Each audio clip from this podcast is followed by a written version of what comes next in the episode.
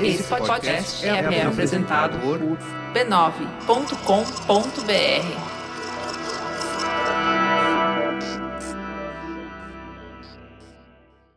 Em 1958, Nelson Rodrigues tentou explicar em texto o pessimismo irremediável do brasileiro, que sempre que possível se põe voluntariamente numa posição de inferioridade. E esse fenômeno ele deu o nome de complexo de vira-latas. Nelson Rodrigues era escritor, dramaturgo e cronista esportivo. Em 58, ele escreveu para a revista Manchete Esportiva uma coluna chamada Meu Personagem da Semana, que, como o nome sugere, ele discorria sobre algum personagem relevante naquele momento. Há uma semana da Copa do Mundo de 58, ele resolveu escrever sobre a seleção brasileira, transformando um time inteiro em personagem da sua coluna. Mas no fim das contas, o que ele fez mesmo foi escrever sobre o povo brasileiro e sua eterna mania de achar que tudo que é nacional é pior é inferior. Por complexo de vira-lata, entendo eu a inferioridade em que o brasileiro se coloca voluntariamente, em face do resto do mundo.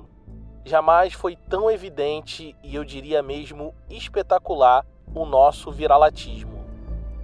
Naquele momento, em 58, ninguém acreditava que a seleção pudesse passar da fase de grupos da Copa e o cronista defendeu que esse pessimismo não se sustentava na realidade, mas tinha sua origem num trauma coletivo a derrota vergonhosa na Copa de 1950.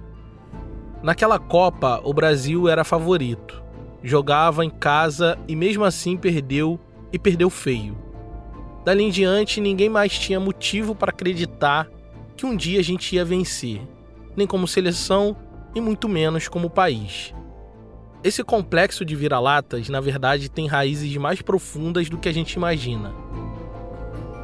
Ele se sustenta em teorias raciais que a essa altura já tinha se espalhado pelo imaginário coletivo brasileiro.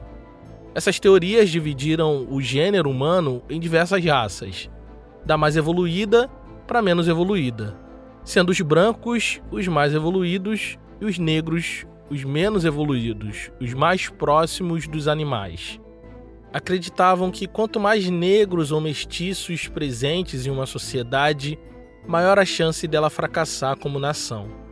Então, uma boa quantidade de cientistas brasileiros acreditavam que os males do nosso país estavam associados à nossa composição racial.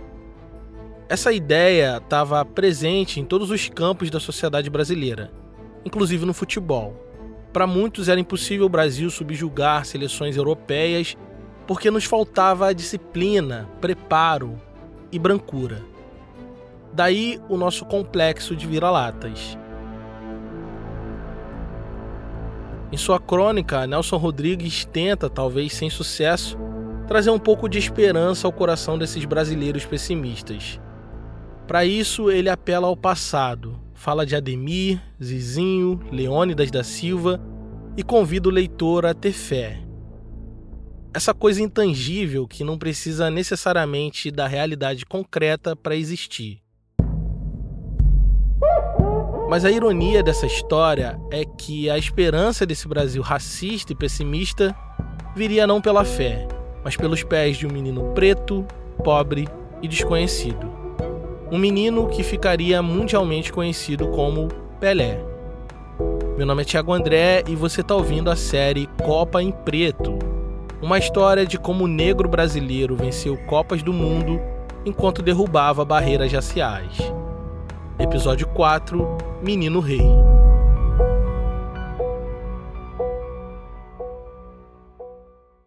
Esquecer a derrota trágica da Copa de 1950 era o objetivo principal da seleção que embarcou para a Suíça em 54. Se você ouviu o episódio anterior, deve saber que o Brasil perdeu para o Uruguai em casa na final da Copa de 50. Sabe também que essa derrota foi um grande trauma na memória popular. Em 54, na Copa seguinte, o povo brasileiro estava desencantado com a seleção, e a missão principal da diretoria de futebol da CBD, a Confederação Brasileira de Desportos, era fazer o povo esquecer de vez aquela derrota que manchou a reputação do Brasil. Começaram trocando a cor da camisa, que até aquele momento era branca e azul, e passou a ser amarela e verde, como é até hoje. Fizeram isso por superstição, porque acreditavam que a camisa branca pudesse dar azar, já que foi usada naquela derrota. Além disso, mudaram o técnico e quase nenhum jogador da Copa de 50 foi convocado para a Copa de 54. João Lira Filho, que era chefe da delegação brasileira, estabeleceu regras de conduta muito rígidas para os jogadores.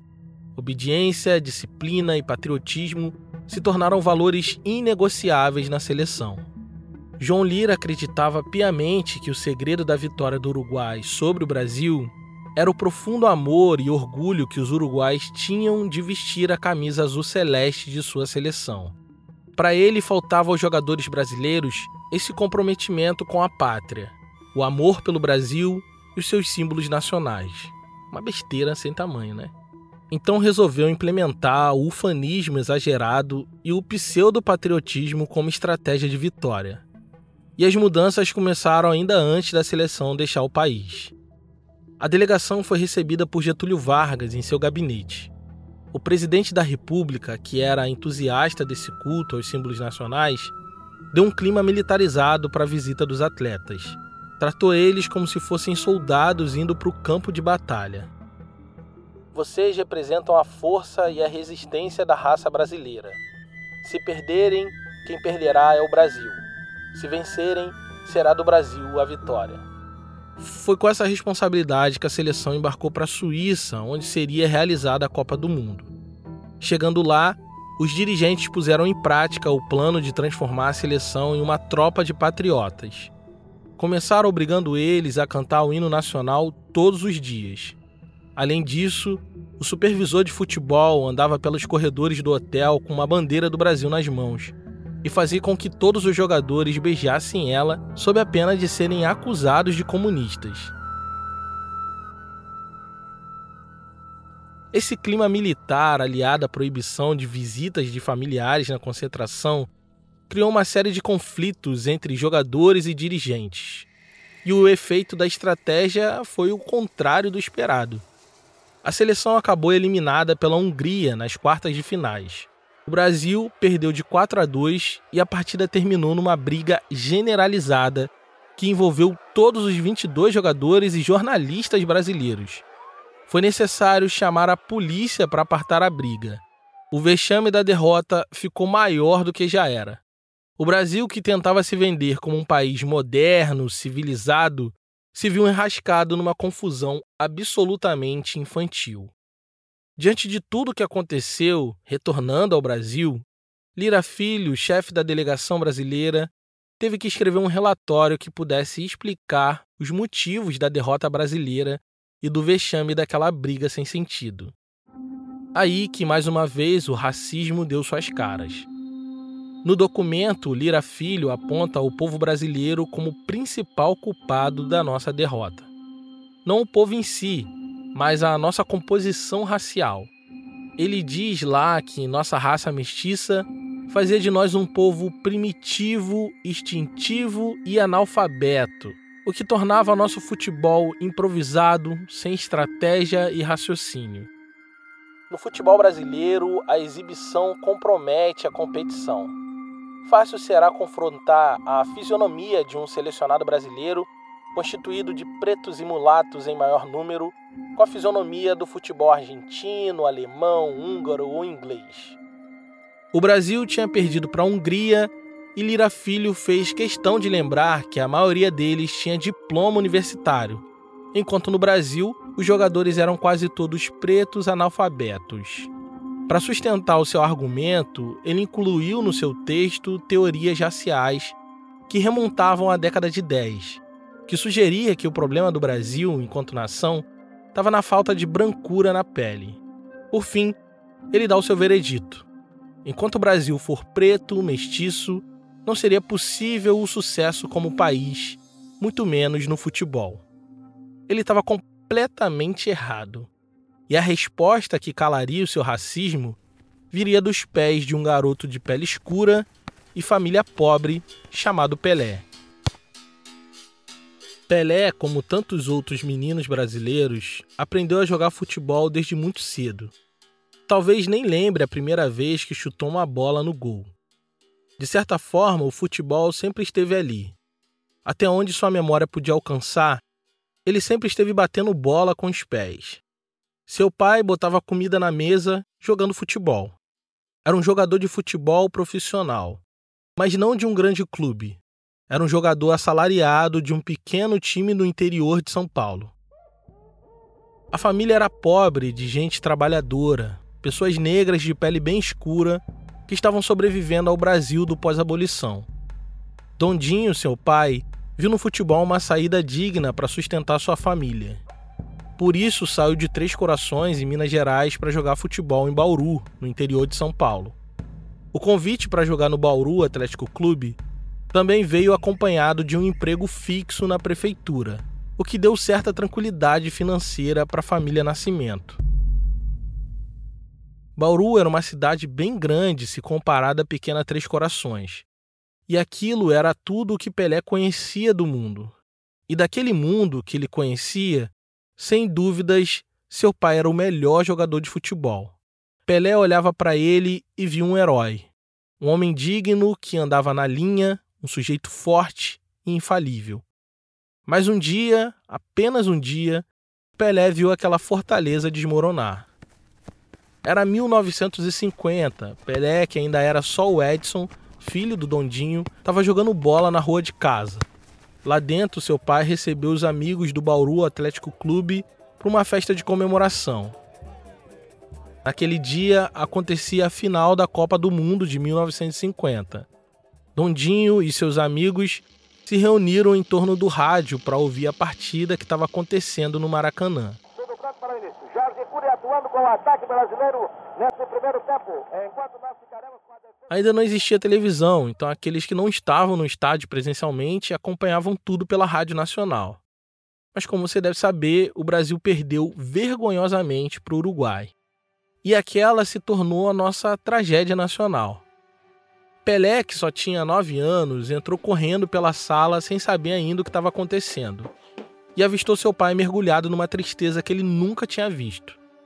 Em volta dele, os outros adultos também estavam meio cabisbaixo.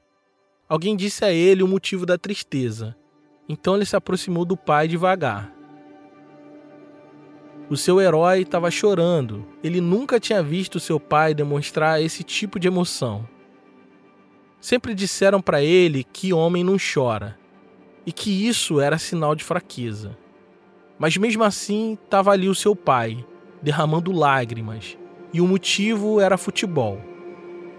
Ele falou para o pai não ficar triste, mas o homem não parava de chorar. Sem saber o que fazer, ele prometeu que não sabia se podia cumprir. Pai, não fica triste não. Eu vou ganhar uma Copa do Mundo para você. Naquele momento, esse era o sonho mais impossível de ser sonhado por um brasileiro. Ninguém sabia o que era o Brasil, aonde ficava o Brasil. Ninguém respeitava o Brasil no futebol. E ele, ele era só um menino preto batendo bola na rua como tantos outros. Mas naquele momento, as palavras apenas saíram da boca dele, sem qualquer compromisso com a realidade factual. Sua mãe puxou ele pelo braço e pediu para que deixasse o pai em paz. Ele era só um garoto que amava muito seu pai e descobriu naquele dia que o esporte mais amado do país também podia fazer chorar. A carreira de Dondinho chegou ao fim em 1952. Para ajudar nas despesas de casa, Pelé começou a engraxar sapato no centro de Bauru. A vida era difícil, mas nunca faltou nada.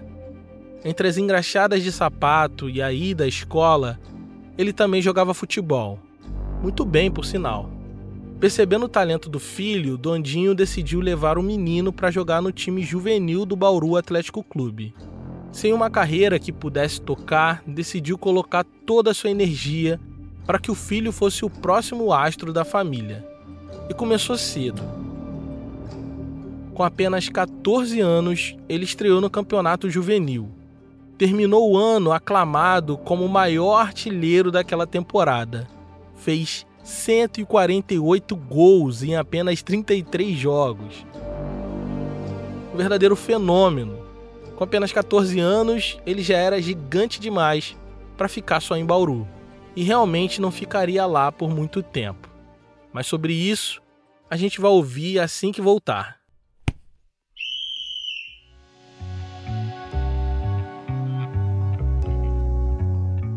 O História Preta só é possível graças à nossa comunidade, que através do Apoia-se tem me dado o suporte necessário para produzir um conteúdo lento, cuidadoso, aprofundado e 100% gratuito. Com uma assinatura de 10 reais, você financia esse projeto e, em troca, recebe uma newsletter com dicas que aprofundam seu conhecimento.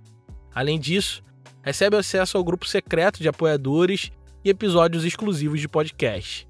Acesse apoia.se barra História Preta e nos ajude a continuar resgatando memórias esquecidas da nossa história. apoia.se barra História Preta.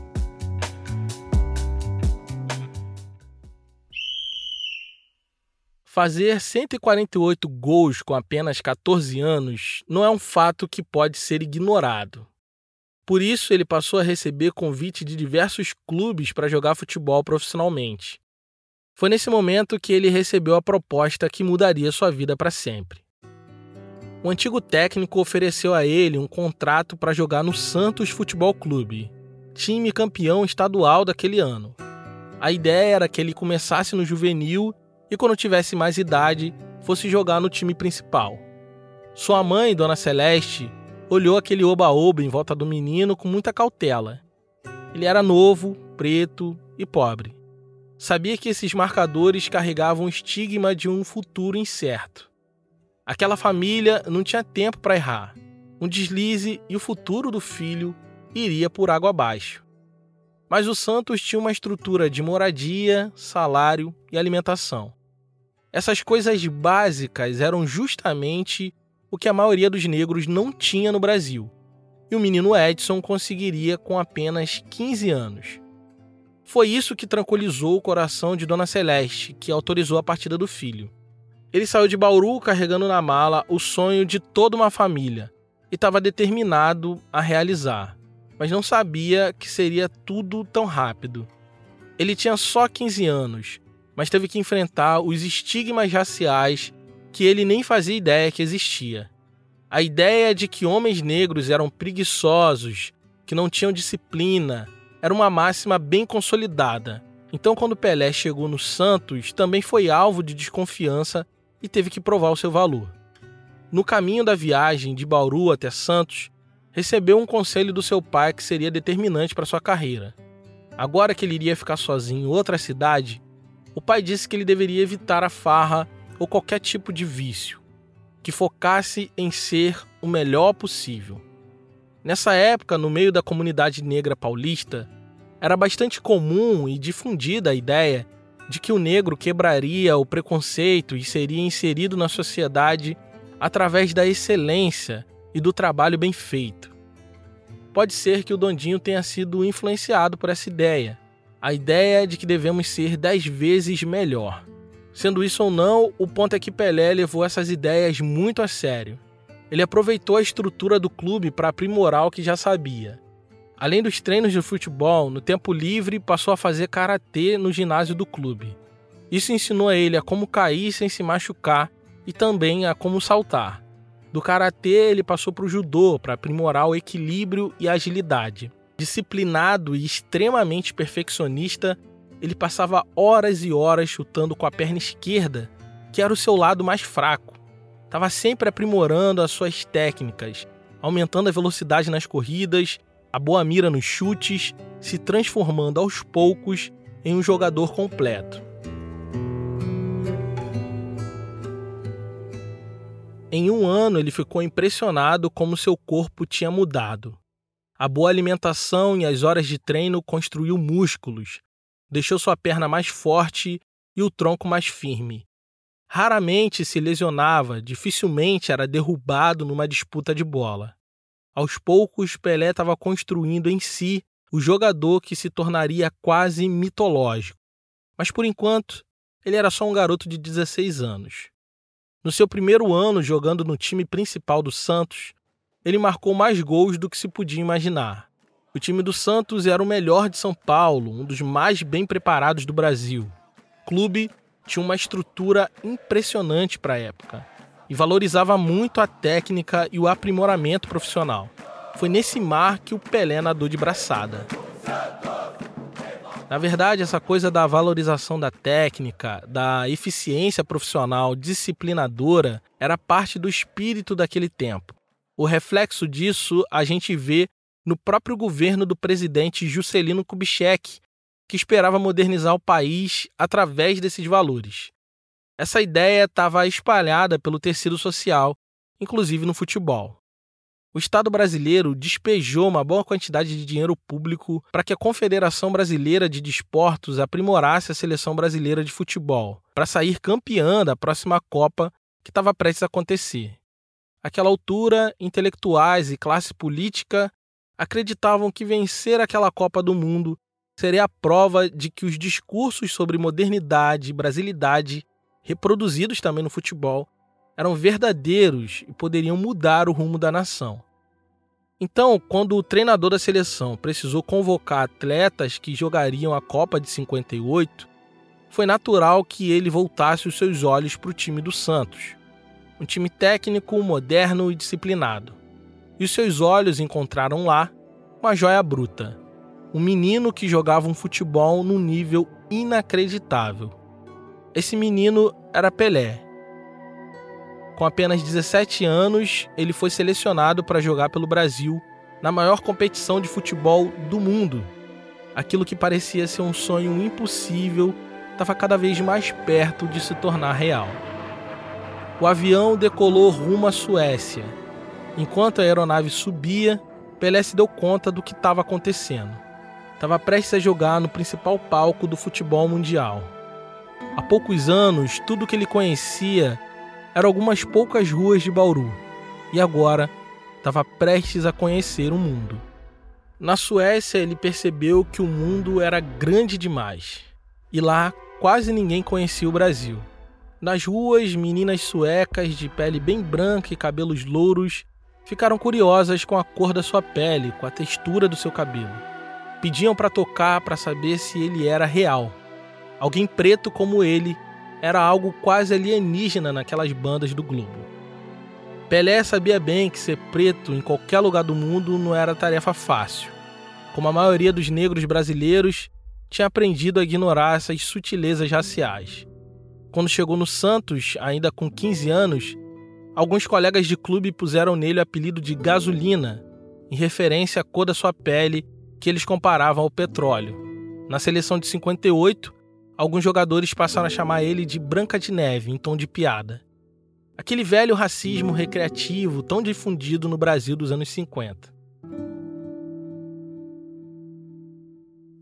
Durante todos esses anos, tinha passado por cima de tudo isso calado, sem confronto. Tinha muito a perder e, naquele momento, ele só queria ganhar. Ele fez sua estreia contra a União Soviética, a imprensa levantou dúvidas sobre sua escalação. Questionaram a sanidade de Feola, o técnico da seleção. Como poderia ele escalar um garoto de 17 anos para jogar um Mundial? A pressão era grande. Do Brasil, o presidente Juscelino Kubitschek disse que era imprescindível vencer os soviéticos. Há um ano, eles tinham lançado o Sputnik, primeiro satélite posto em órbita pela humanidade. E para o presidente do Brasil, vencer eles em campo significava muito para a nação brasileira. Seria a prova de que nossa brasilidade era capaz de subjugar uma das maiores potências do globo. E foi isso que aconteceu.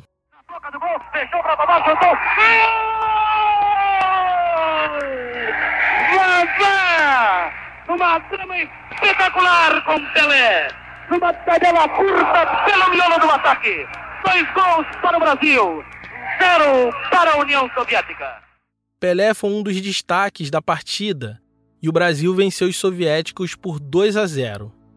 Mesmo sendo muito jovem, Pelé mostrou tranquilidade em campo e desfilou sua genialidade com a bola sob o olhar atento da imprensa internacional. Sem saber, o menino estava prestes a virar rei. O Brasil avançava na competição. Gol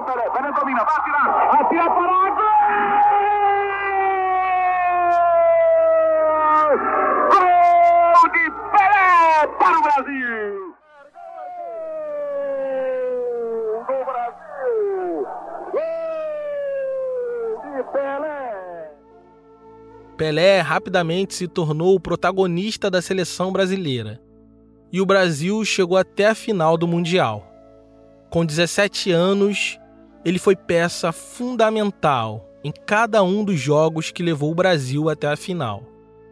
Isso era absolutamente surpreendente, encantava, mas agora que o Brasil estava novamente numa final, começava a preocupar. O Brasil estava sob a sombra do fracasso de duas Copas anteriores. O trauma de 50 bateu a porta. A última vez que o Brasil esteve numa final foi em casa e a festa terminou em vexame. E no fim, um jogador negro foi apontado como principal culpado da derrota. Em 54, não foi só a derrota o motivo da vergonha. O jogo terminou em briga generalizada. A imagem de um Brasil moderno ruiu quando Didi, um jogador negro, usou a capoeira para se defender das agressões de jogadores belgas. No relatório de Lira Filho, chefe da delegação, estava o nosso veredito. Segundo ele, o Brasil não tinha como dar certo. Nós, uma nação negra, indígena, mulata, de se organizar, de vencer. O destino da nação era ser um párea diante dos países supostamente civilizados. Estava posto o nosso complexo de vira-latas. Nenhum menino negro deveria carregar em seus ombros o peso dos estigmas do racismo. Ninguém deveria viver sob essa sombra, mas Pelé teve que viver. Ele entrou em campo com o peso do mundo nas costas, mas sairia dele com o mundo aos seus pés. São amigos, essa é a final da Copa do Mundo entre Brasil e Suécia. O clima era de tensão entre os brasileiros. Ninguém em campo queria repetir a derrota de 50. Ninguém queria ser o próximo Barbosa. Então todos jogavam com muita cautela, muito amarrados. Menos um. Tenta levantar para Pelé, escorregou na hora para no peito, domina, drible espetacular, vai tirar, tira gol!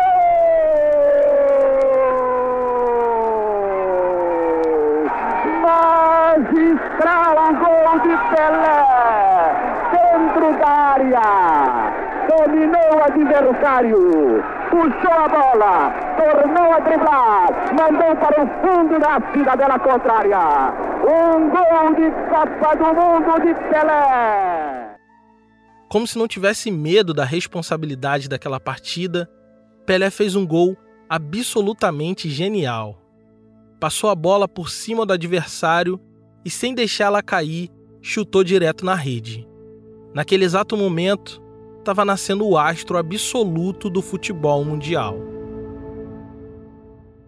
Brasil campeão do mundo. Vitória de 5 a 2. O Maracanã acontece na Suécia. O público não entende o que houve.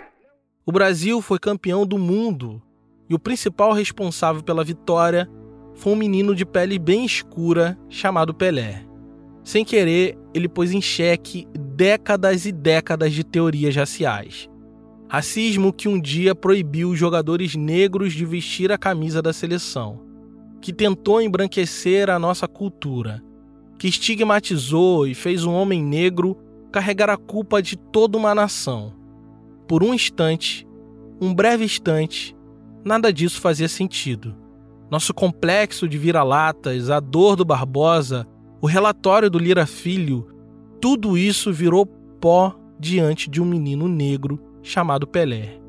Mas ele, Pelé, não tinha a menor intenção de expurgar os demônios de uma nação. Não tinha e nem poderia acabar com os estigmas de raça que atravessavam tantos brasileiros. Pelé era só um menino que naquele dia descobriu que o mesmo futebol que fazia chorar também podia fazer sorrir. Ele era um menino negro que prometeu devolver o sorriso para o seu pai, mas sem querer deu esperança para toda uma nação. Um menino negro que foi buscar uma taça e voltou com uma coroa. Naquele dia, só naquele dia, no Brasil inteiro, todo menino negro foi também um rei.